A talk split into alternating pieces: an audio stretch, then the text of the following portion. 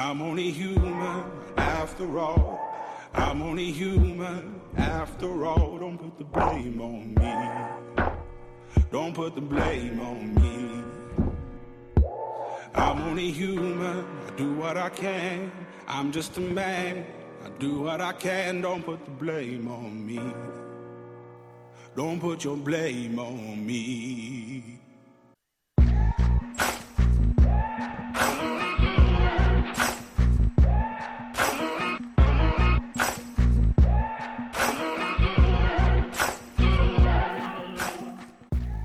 Pour qu'on ne puisse abuser du pouvoir, il faut que, par la disposition des choses, le pouvoir arrête le pouvoir.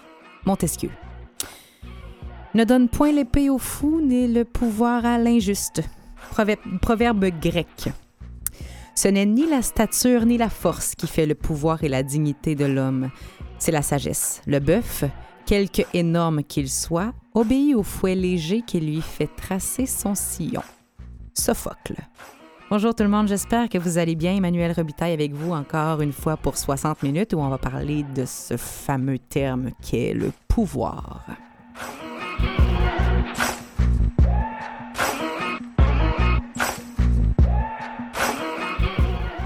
60 minutes pour se poser euh, la question, est-ce que le pouvoir est plutôt bien ou plutôt mal utilisé de nos jours? À grand pouvoir, grande responsabilité pour les fans de Superman, c'est quoi ces responsabilités-là dont on parle? Ah, c'est Spider-Man! Et on voit que je suis vraiment une fan des super-héros. Aka, pas moi. Euh, c'est quoi, oui, ces responsabilités-là dont on parle quand on est en position de pouvoir? Pourquoi le pouvoir peut faire peur parfois? Avoir du pouvoir, est-ce que c'est bon ou pas du pouvoir sur les autres, mais du pouvoir sur nos vies aussi. Et comment on peut mieux se réconcilier avec ce pouvoir-là dans toutes ces sphères et toutes ces possibilités? Pour en discuter cette semaine, nos invités Luc Brunet et Annabelle Boyer. Bienvenue à On est tous des humains. I'm only human after all. I'm only human after all. Don't put the blame on me. Don't put your blame on me. Luc Brunet, oui. Professeur titulaire au département de psychologie de l'Université de Montréal, tu te spécialises en psychologie du travail et des organisations. Auteur ou co-auteur de 16 livres, dont le livre Le climat de travail au cœur de la dynamique relationnelle avec André Savoie Également, plus de 100 articles scientifiques. Euh, les comportements antisociaux au travail sont au cœur de ton expertise, expertise qu'on a eu la chance d'entendre euh, dans les divers médias au Québec depuis plusieurs années d'ailleurs, qui dit travail, dit patron, dit possibilité de pouvoir, dit parfois euh, ça se passe pas bien. Comment ça va, Luc? Merci d'être là. Ça me fait plaisir d'être avec vous pour discuter de ce thème qui fait peur effectivement aux gens et qui est un vieux, un vieux terme, le pouvoir. Effectivement, et on va, on va voir aussi d'où ça vient cette peur-là et, pourquoi on a si peur. Annabelle, tout d'abord spécialiste du développement organisationnel, tu es formatrice, romancière, éditrice, auteur du best-seller Je lis en vous, euh, savez-vous lire en moi, synergologie, l'analyse du non-verbal, tu es oui, synergologue et conférencière sur des sujets allant de l'impact de l'inconscient jusqu'au leadership, en passant par les relations toxiques et le non-verbal. Ta conférence, Être un leader inspirant et cohérent, nous montre qu'il y a des solutions hein, à travers les problèmes de manipulation, de narcissisme et de mauvaise utilisation du pouvoir qu'on peut rencontrer dans toutes les sphères de nos vies. Merci d'avoir accepté notre invitation également. Ça fait plaisir. Quand on vous pose la question, et je vais commencer par toi, Luc, mais en fait, les deux, vous vous considérez comme des gens qui, euh, qui avaient des positions de pouvoir d'une certaine façon. Et on mhm. va regarder comment, d'ailleurs, Luc, comment tu te considères dans une position de pouvoir et pourquoi as-tu accepté d'être dans une position de pouvoir également? Euh, je vous dirais, dès qu'on est professeur, dès qu'on on transmet de la connaissance, on utilise du pouvoir. Dès qu'on essaie, euh, si vous voulez, d'influencer quelqu'un, mhm. de lui transmettre des connaissances, des informations, on utilise du pouvoir. Mais le pouvoir, c'est ça, il y a plusieurs bases de pouvoir. On a du pouvoir formel, on a du pouvoir informel. Moi, en tant que prof, euh, j'ai un pouvoir formel par la position euh, d'enseignement. là, il y a le pouvoir formel, il y a le, pouvoir, informel. et dans chacune de ces deux sphères-là, il y a trois bases de pouvoir pour chacune. Puis, on sera d'autant plus influenceur, d'autant plus puissant qu'on est capable de maintenir et d'entretenir les deux bases de pouvoir. Alors, euh, donc, quand j'arrive en- comme professeur, j'ai un pouvoir légitime, puis le, le statut que j'ai en classe. Euh, j'ai un pouvoir de récompense. Pouvoir de récompense, Mhm. récompenser les étudiants qui font euh, du bon travail.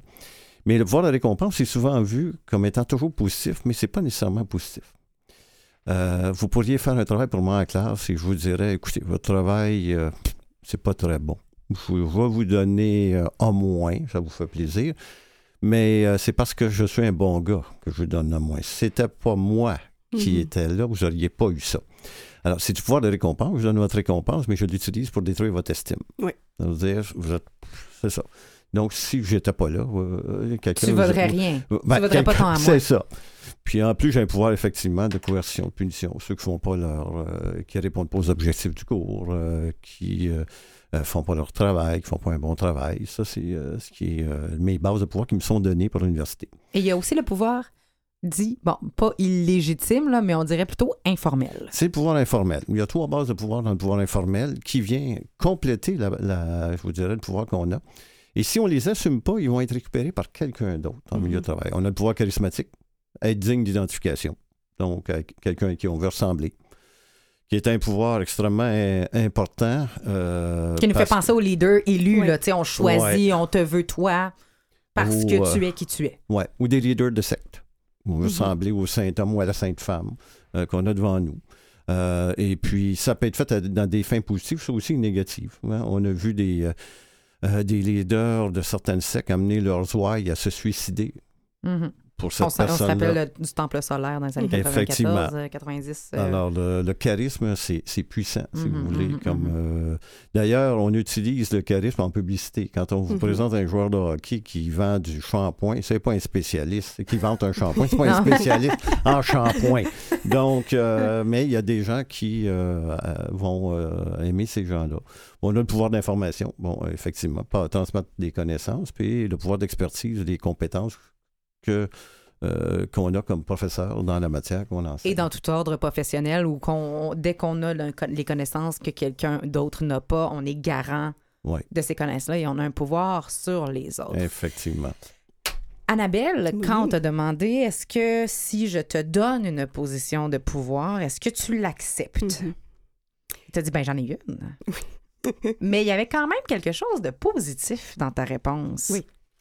Mais en fait, c'est que euh, j'interviens en entreprise aussi. Donc, quand on me demande d'intervenir, évidemment, on est dans une situation qui est généralement problématique où les gens ont testé plusieurs solutions qui n'ont pas fonctionné, sont désespérés. Généralement, je suis une, une- une consultante qui arrive après plusieurs autres consultants. Puis généralement, il y a un bailleur de fonds derrière moi aussi qui va investir de l'argent pour régler une problématique. Donc moi, j'ai un bailleur de fonds qui vient légitimer ma présence, mais en plus, je suis avec une clientèle qui est vulnérable parce que ça va pas bien. On est dans une situation soit de harcèlement psychologique, soit de conflit entre les collègues, soit on est sur le point de faire un congédiement et on ne sait pas comment faire. On est dans une situation où ça va pas bien et on ne sait pas qui on doit sortir de l'équipe, mais il faut sortir quelqu'un parce que ça peut plus continuer dans Donc, cette tu as un pouvoir décisionnel. j'ai un pouvoir décisionnel. Je vais recommander le congédiement de quelqu'un. Je vais recommander une intervention particulière sur quelqu'un et le client est dans une position où il ne sait pas quoi faire. Donc là, j'ai un pouvoir qui est important et c'est pour ça d'ailleurs que quand on a un pouvoir comme ça, c'est important soi-même d'avoir l'habitude d'avoir une formation continue, de mettre à jour nos connaissances et de mettre à jour aussi nos habiletés personnelles. Le meilleur investissement qu'on peut faire, c'est sur soi-même. Parce que si j'arrive, par exemple, chez un client où je me souviens d'une situation que moi-même j'ai vécue il y a 20 ans et que je n'ai pas réglé cette problématique-là et que je me retrouve à devoir intervenir dans une situation qui me rappelle une injustice que moi-même j'ai vécue, je dois gérer ma blessure. Ta charge mon- émotionnelle, ton Exactement. bagage et d'expérience. Eh, tout à fait. Et l'autre, l'autre pouvoir que, que, je, que je considère, parce qu'il est de plus en plus grand et je dois composer avec lui tous les jours, c'est le fait que comme je fais des capsules sur YouTube, j'ai beaucoup d'abonnés. J'ai 13 000 abonnés sur Facebook, j'en ai plein sur YouTube, j'en ai plein sur Instagram, j'en ai plein sur Twitter, j'en ai plein sur LinkedIn. Et il y a des gens qui, qui me trouvent parce qu'ils sont victimes d'un manipulateur ou d'une manipulatrice. Ça va vraiment pas bien. Ils sont désespérés.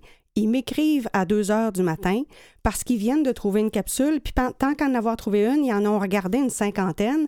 Et là, ils demandent mon aide, mais ils sont dans une position d'extrême vulnérabilité. Exactement. Donc, donc, il y a encore une plus grande. On parlait de responsabilité. J'ai parlé de, Superman qui n'était pas ça pantoute. Spider-Man, on parlait de cette phrase à, grande, à grand pouvoir, grande responsabilité. C'est d'autant plus vrai quand on a un diplôme au bout de la ligne ou quand on a euh, des situations qui sont émotionnelles. On n'a plus notre place, plus d'estime, qu'on on est, en position de vulnérabilité hmm. totale.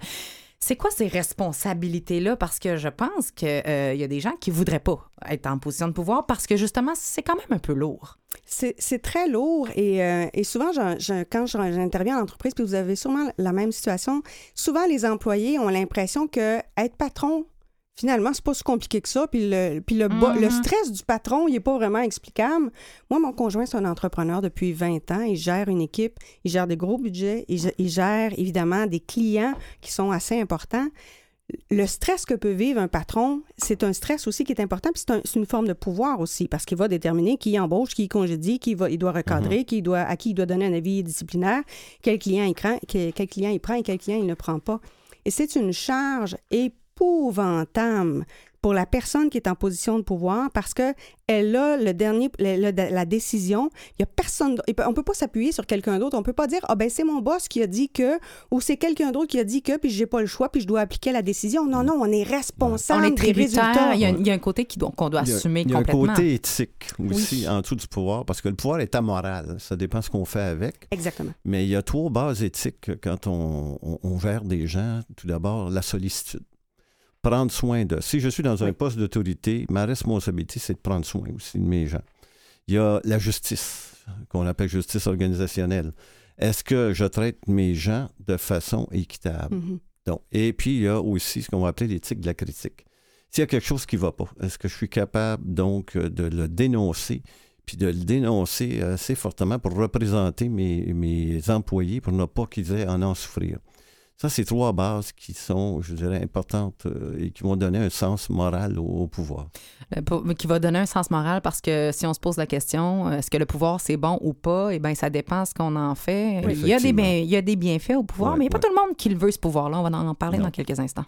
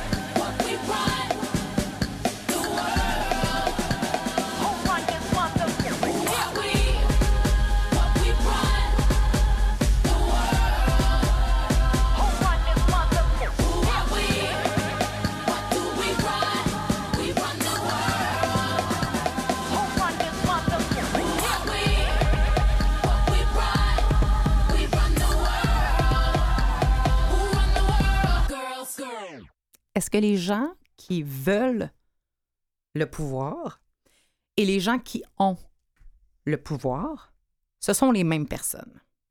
Pas nécessairement.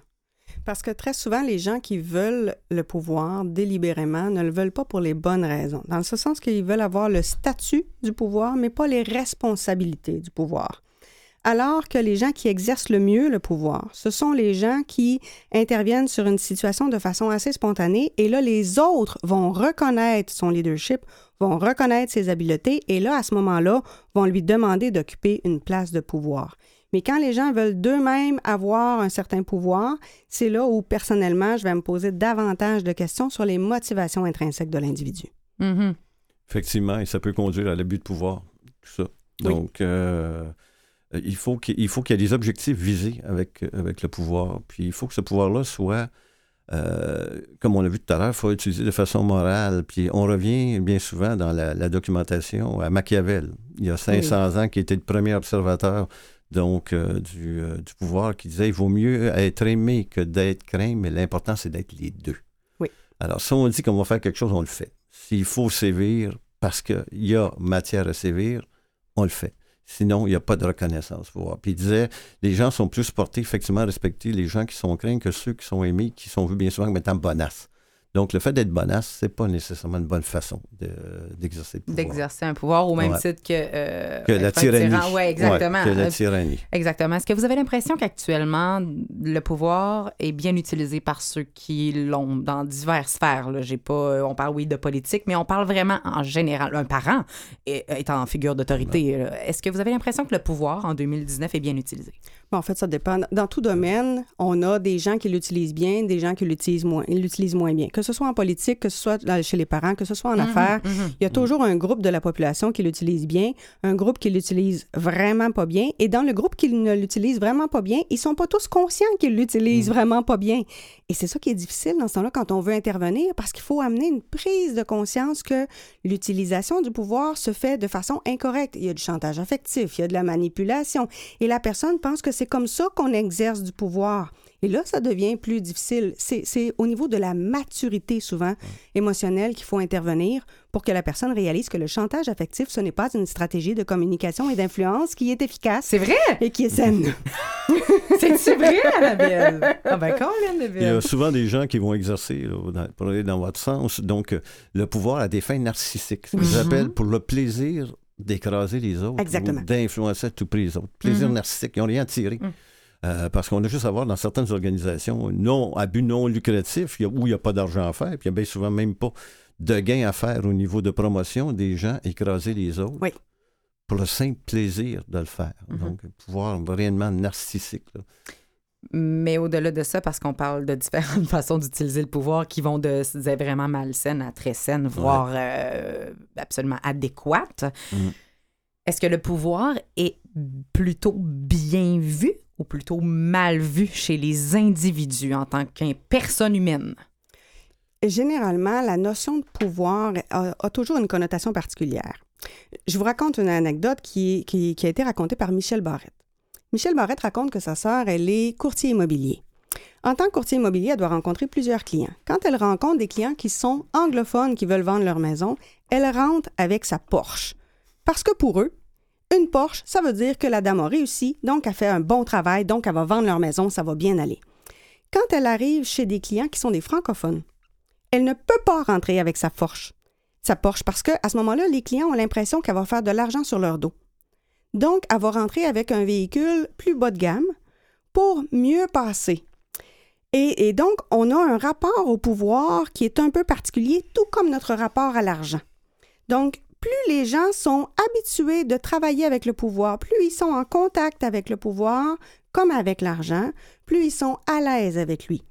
Mais quand ils n'ont pas été habitués d'en avoir, quand ils n'ont pas été habitués de le gérer, là, la relation au pouvoir est beaucoup plus biaisée, beaucoup plus malsaine. Donc, En fait, des situations, ça varie. Mais j'irais même jusqu'à dire que des fois, j'ai l'impression qu'on a peur du Oui. pouvoir, Luc. Oui, c'est tabou, le pouvoir, hein, parce que c'est Ben, j'ai basé oui. sur, euh, sur euh, une relation qui peut être réelle ou fictive. Le pouvoir des religions, c'est, c'est- bon, on- c'est- disons que c'est pas réel comme tel, on le voit pas. Et il y a des, des, des siècles, voire des, des, des, des, Des millénaires. des millénaires de Effectivement. malutilisation. là. Effectivement. Puis c'est toujours plus la perception de la réalité que la réalité elle-même qui influence les gens. Puis on, on regarde, il y a des euh, façons d'exercer le pouvoir, ce qu'on appelle la perception de pouvoir. La- les bureaux richement meublés, euh, les, Oui. euh, les, les environnements qui, La qui Porsche. sont- la, Porsche, en La les- Porsche. les, euh, Mhm, les mhm. environnements qui sont un peu contraignants pour les gens qui entrent à l'intérieur. Vous avez tous remarqué, si vous regardez des films, des documentaires, que les, dictateurs, comme à la Deuxième Guerre mondiale, avaient toujours des bureaux richement meublés. Et le bureau du dictateur dans le fond de la salle, de telle sorte que vous avez à marcher en vous faisant Oui. euh, effectivement regarder par euh, cet individu-là tout le long dans un décor euh, riche. Oui. Alors, ça a pour but de contraindre l'individu, déjà de créer, de créer une crainte chez l'individu. quelles sont les corrélations? Parce que moi, je pense que, comme on a dit, il y a une question de perception. Ouais. J'ai l'impression qu'il y a des corrélations erronées entre le mot pouvoir et la- les raisons pour lesquelles on a peur. Quelles sont ces croyances qui sont pas nécessairement vraies qu'on entretient et qui nous amènent à avoir peur de ce pouvoir-là? Mais souvent, quand on a vécu des situations où il y a eu abus de pouvoir, après ça, on a peur soi-même d'être dans une situation de pouvoir et nous-mêmes d'avoir un côté obscur qui se réveille. Je vous raconte une, anecdote réelle. Mhm. Il y a de très nombreuses années, euh, je ne le sais pas à ce moment-là, mais il y a une cliente euh, qui, euh, qui me- qui m'informe que dans une organisation, il y a un employé qui est victime d'attouchement sexuel de la part de- du directeur de l'organisation. Et la cliente a essayé d'une intervention auprès du- de, de- de l'employé en question pour dire il faut que tu dénonces, ça n'a pas de bon sens. Mais l'employé n'a pas de permanence. Fait qu'elle se dit si je dénonce, je perds ma job. Et dans les faits, elle a raison. Mhm. Parce que toutes les personnes qui avaient osé dire non ont en effet pe- perdu leur emploi.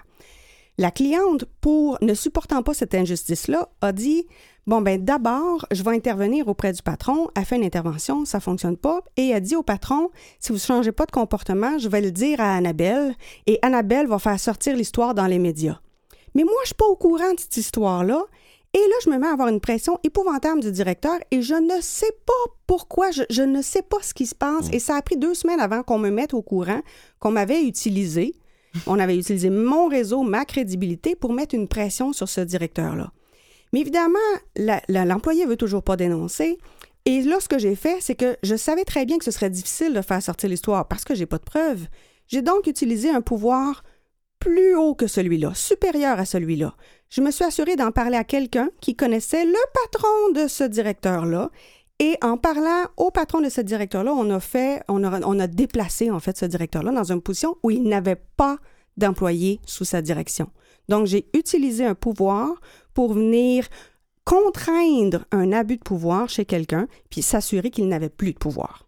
Donc, la peur du pouvoir nous amène à avoir peur de notre propre euh, Côté pouvoir. obscur. Et on va voir aussi euh, ceux qui abusent du pouvoir s'ils n'ont pas peur eux-mêmes. Parce que a- pour abuser de quelque chose, habituellement, des fois, il y a une petite- quelque chose de caché dans le fond. On continue d'en parler dans quelques instants.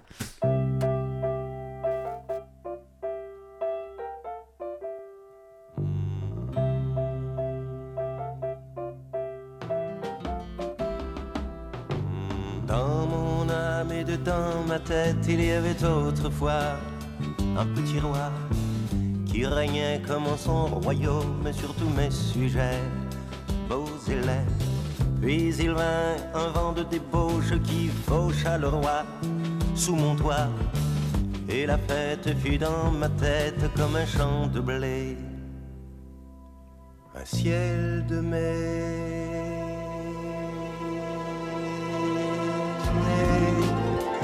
Je ne vois plus la vie de la même manière. Et je ne sens plus le temps me presser comme avant.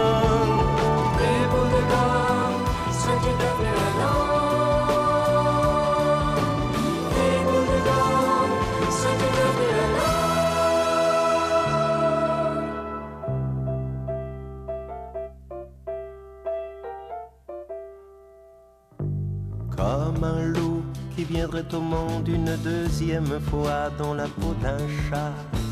Je me sens comme une fontaine après un long hiver et j'en ai l'air. J'ai laissé ma fenêtre ouverte à sa pleine grandeur et je n'ai pas eu peur. Dans mon âme et dedans ma tête, il y avait autrefois un autre que moi.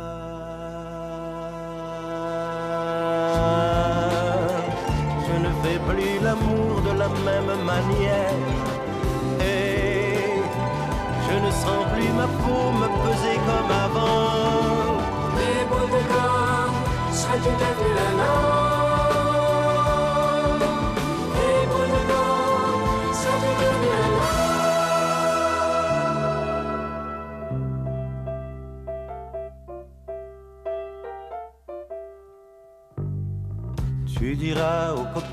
que je ne reviendrai plus, mais n'en dis pas plus. Ne dis rien à Marie-Hélène, donne-lui mon chat, elle me comprendra. J'ai laissé mon jeu d'aquarelle sous les bancs de bois, c'est pour toi. Dans mon âme et dedans ma tête, il y avait autrefois.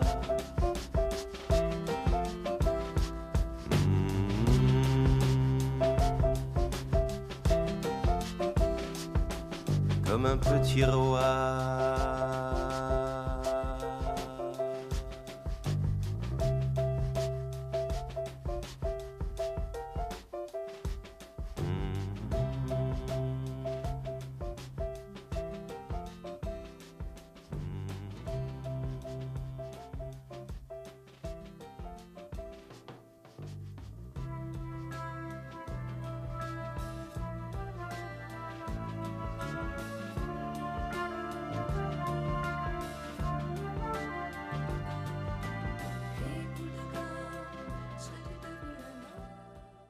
On est tous des humains, on est tous des humains qui avons eu à faire face ou qui avons eu nous-mêmes du pouvoir. Et on parle du pouvoir avec nos invités, euh, Luc Brunet, Annabelle Boyer.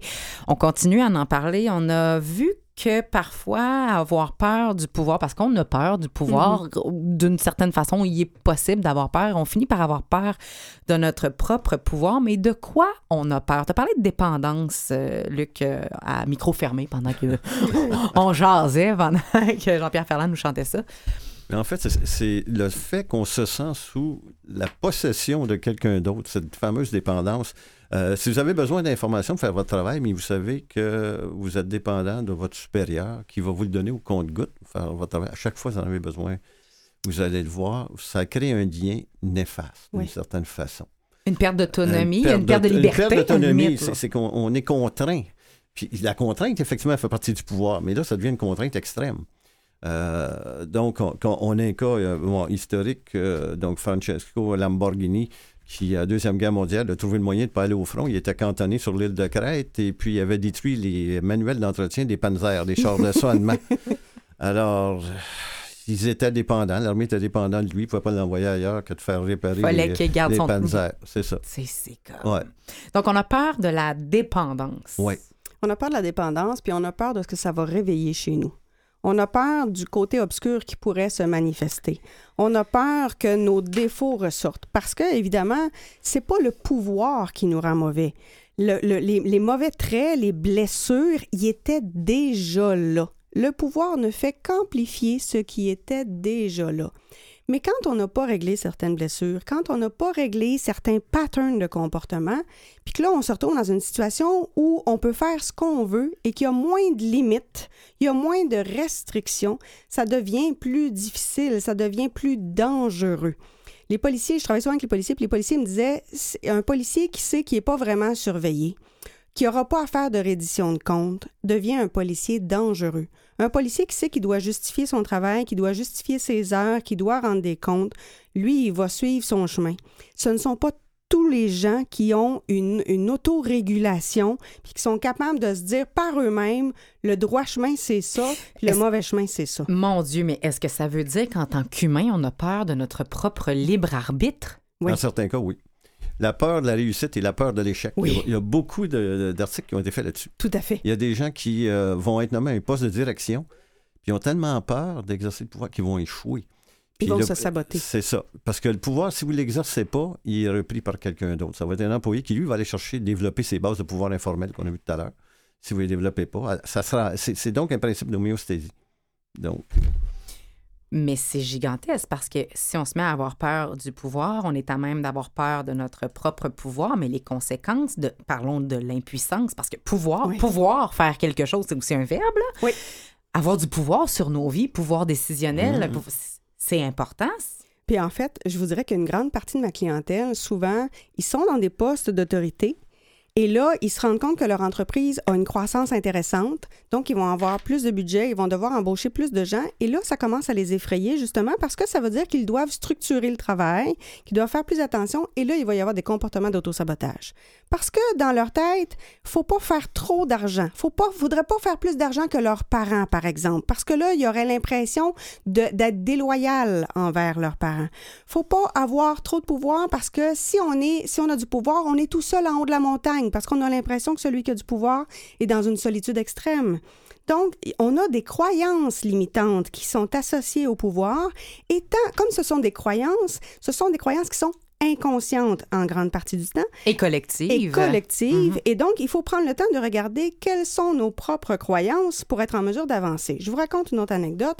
Quand je suis enfant, mon père, à un moment donné, il est professeur et il accède à un poste de direction. Ça veut dire donc qu'il a une augmentation de salaire. Il y a un membre de sa famille qui l'a appelé deux jours plus tard en lui disant Toi, tu as fait des études, toi, tu as réussi, toi, tu as de l'argent, tu dois le partager avec moi.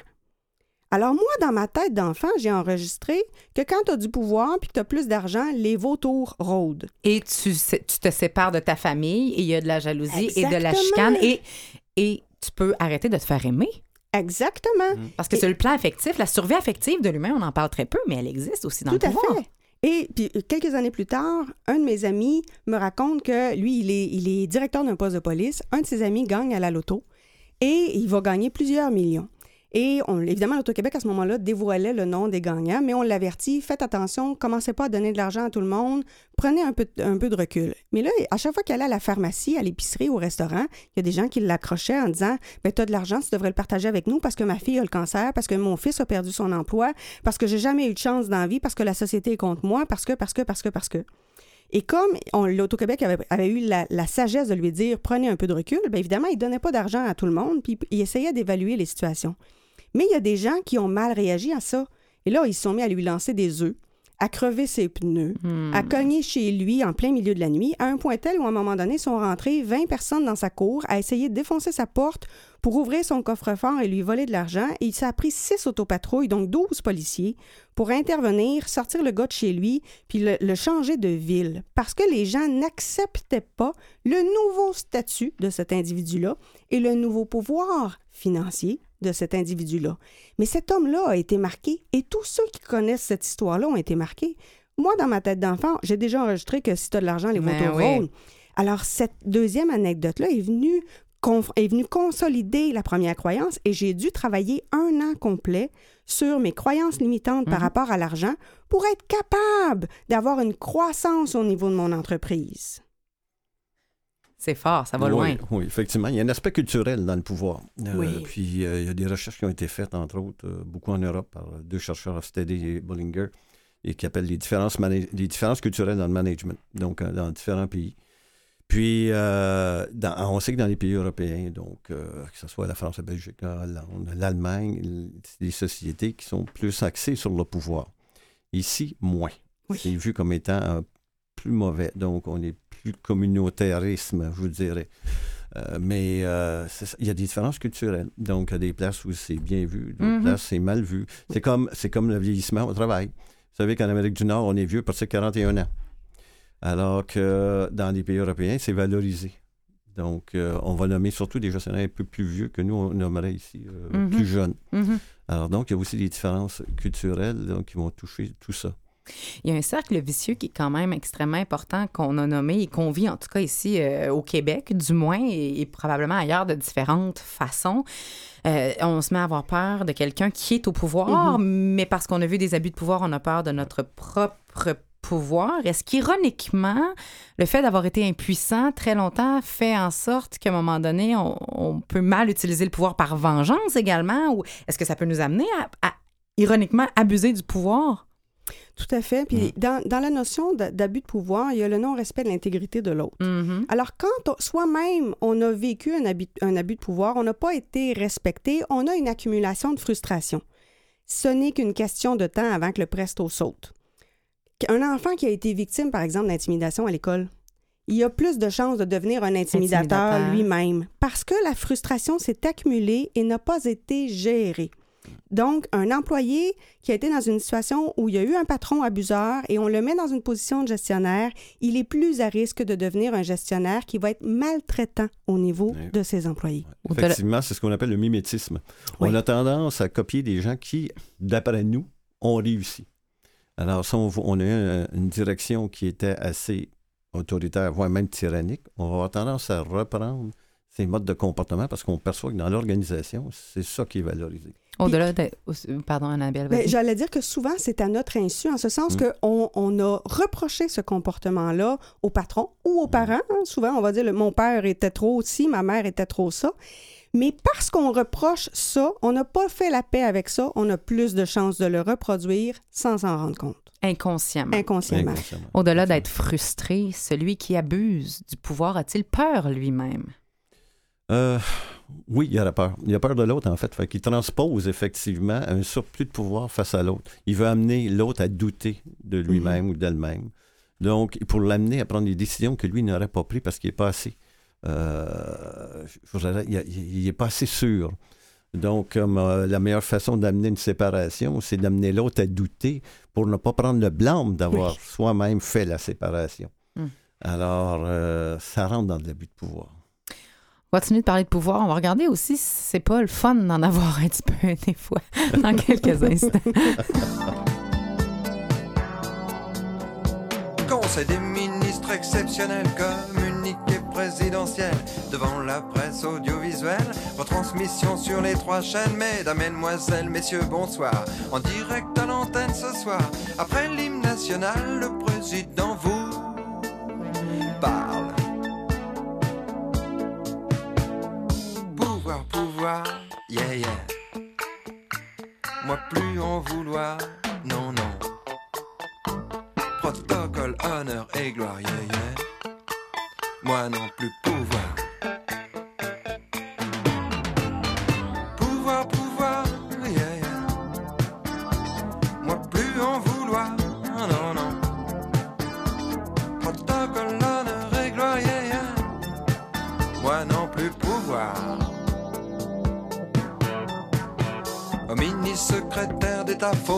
vous débrouiller sans moi. Crise économique, déficit, blocage des prix, pouvoir d'achat, syndicat par-ci, patron par-là, embrouille à casse-tête chinois, et un sourire pour l'Amérique, et de la pommade soviétique.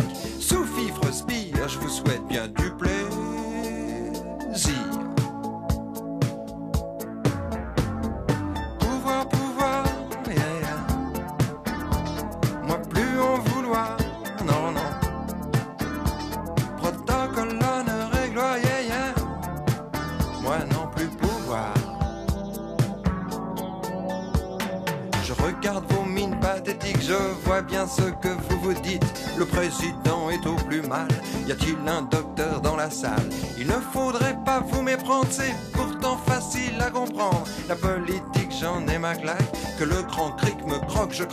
Je mets la clé sous la porte,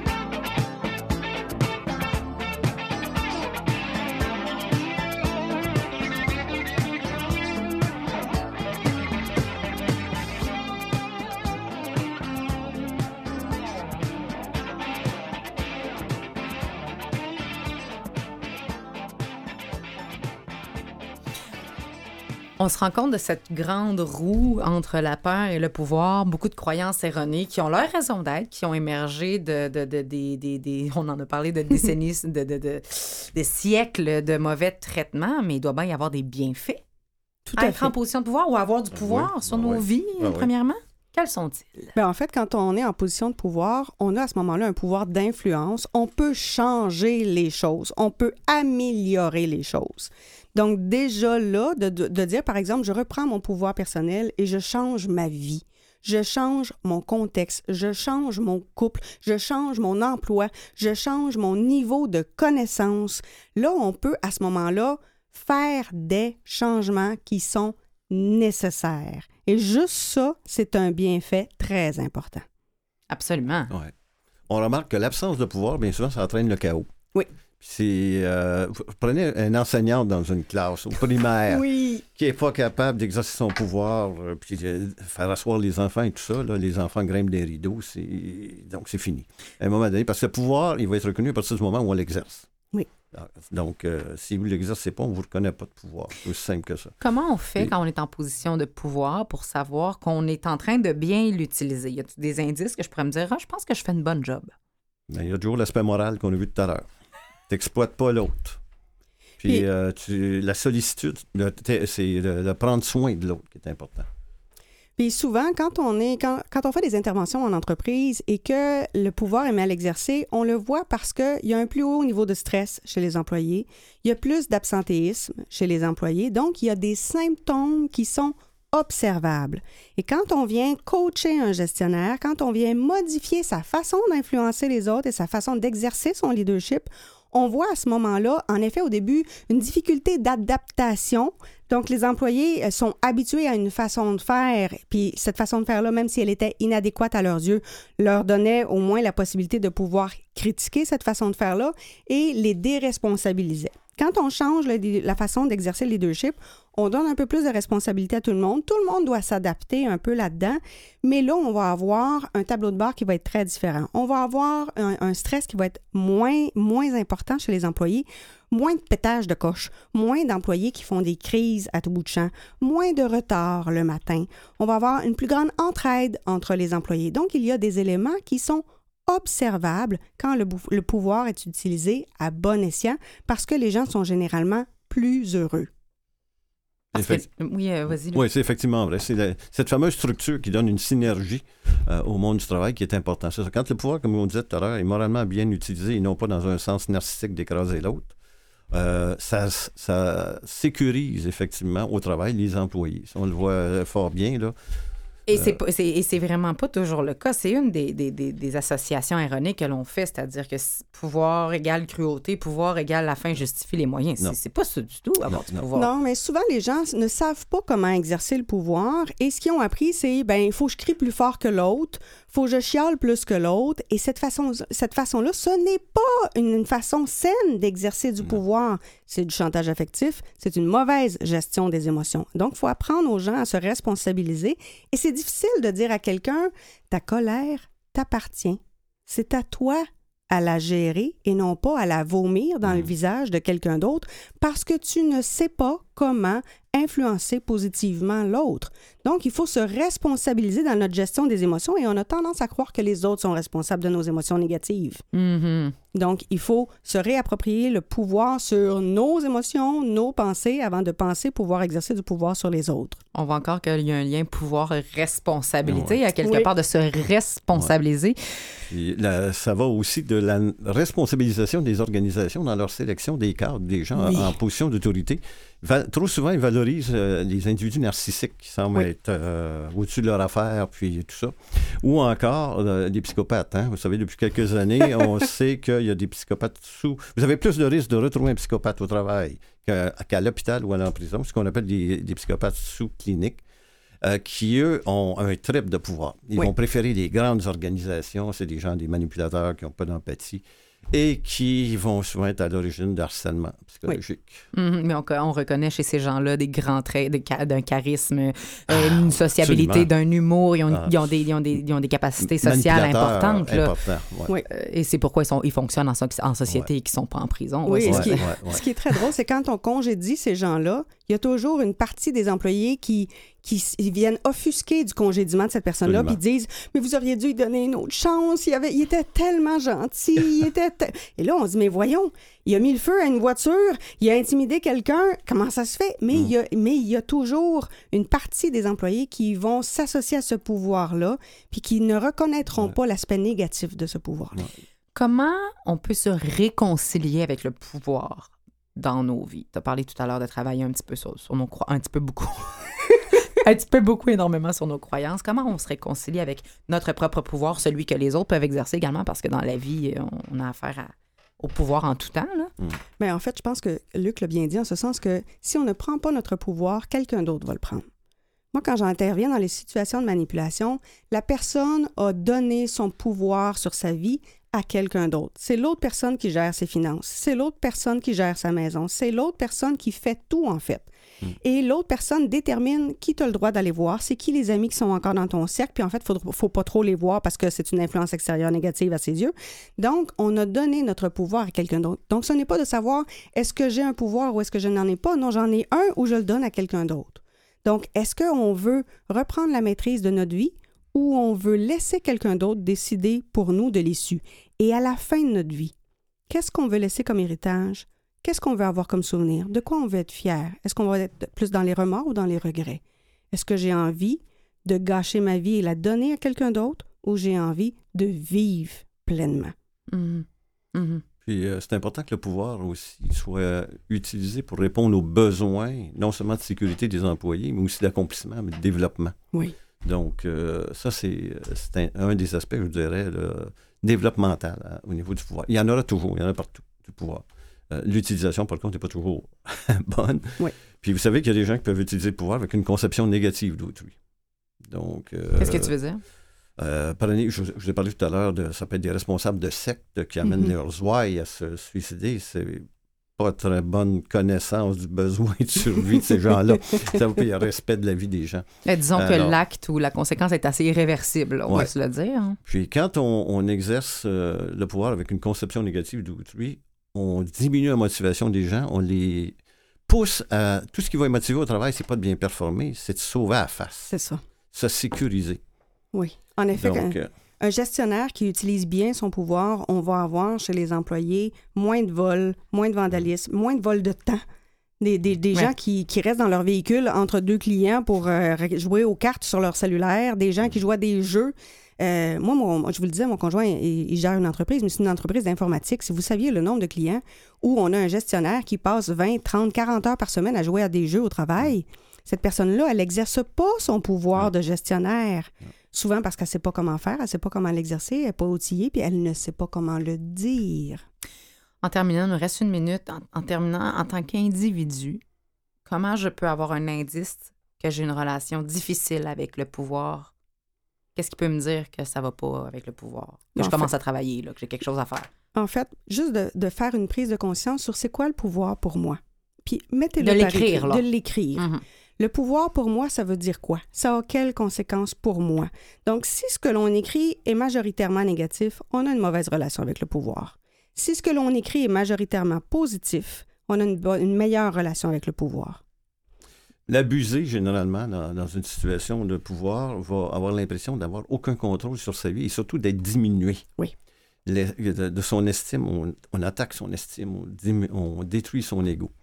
Puis à la longue, ces gens-là, ils finissent par euh, faire, euh, tomber en état de détresse. Donc, euh, Donc, c'est quoi mon estime personnelle? À quel point j'ai l'impression d'avoir du pouvoir sur ma vie? Et aussi, Ouais. quand j'écris sur papier, qu'est-ce qui ressort? Ça me donne un bon, Ouais. très Ouais. bon indice. Merci Ouais. beaucoup. Ça fait plaisir. c'est moi qui vous remercie.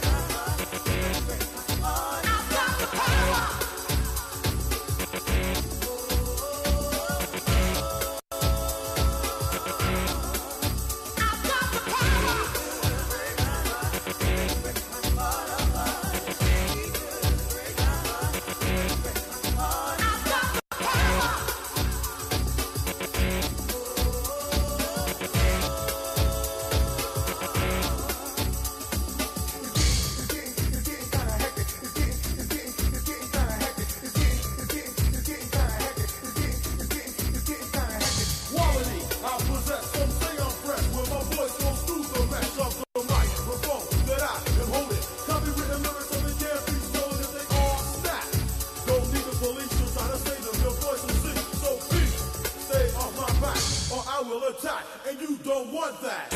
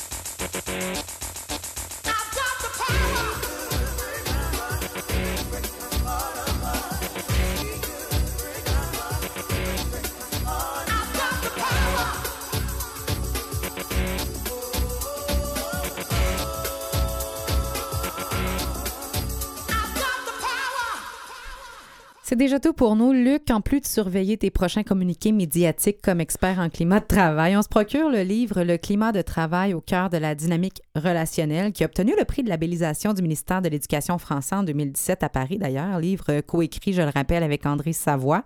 Pour tout ce qui a trait à tes travaux de recherche, que ce soit sur le climat de travail, la violence, le stress et l'organisationnel en général, on se rend sur ton site, le lucbrunet.com. Même chose pour tes conférences et on attend tes prochaines recherches sur la tyrannie. Merci d'avoir été euh, parmi nous. Merci beaucoup.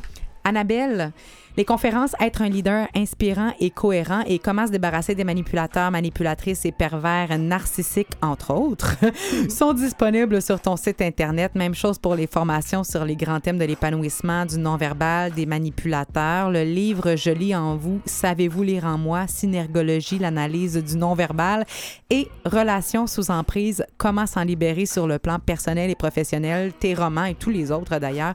On se dirige sur le www.annabelle boyer.com et on attend ton prochain livre qui portera, lui, sur la détection du mensonge prévu en octobre prochain. Merci d'avoir été là. Merci Jean-Sébastien La Liberté en régie. Merci Catherine Bourderon à la recherche. Merci tout le monde d'avoir été là. Et cette semaine, on se laisse sur une citation de Lao Tzu qui dit si bien Celui qui dirige les autres est peut-être puissant, mais celui qui sait maîtriser lui-même a encore plus de pouvoir. Ayez pas peur de le prendre. Bonne semaine à la semaine prochaine.